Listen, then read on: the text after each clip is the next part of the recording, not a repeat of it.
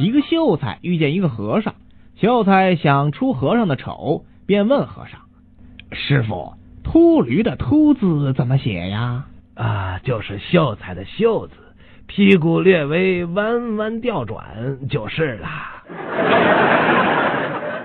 一个和尚要用雪摘蚊子，当蚊子很多的时候，和尚疼痛难忍，于是用手左右乱打。哎，你要喂蚊子，怎么还动手打他们呀？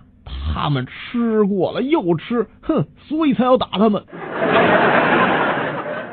一秀才带着书童赶考，途中的帽子掉了。书童说：“帽子落地了。”秀才忙说：“不只说落地，要说极地。”书童帮秀才把帽子捡起来，牢牢的系在秀才头上，然后说：“这次再也不会及地了。”有一个人心高气傲，从不肯让人。一天，他走在街上，对面走来一个人，没有给他让路，他当然也不肯让啊。于是两个人就这样面对面的僵持着。过了很久，这人的老婆来找他，着急的问他：“你你怎么在这儿站着呀？家里人等你买米回去做饭呢。”我不能走，这人不给我让路。那你去买米，我替你在这儿站着，看到最后谁给谁让路。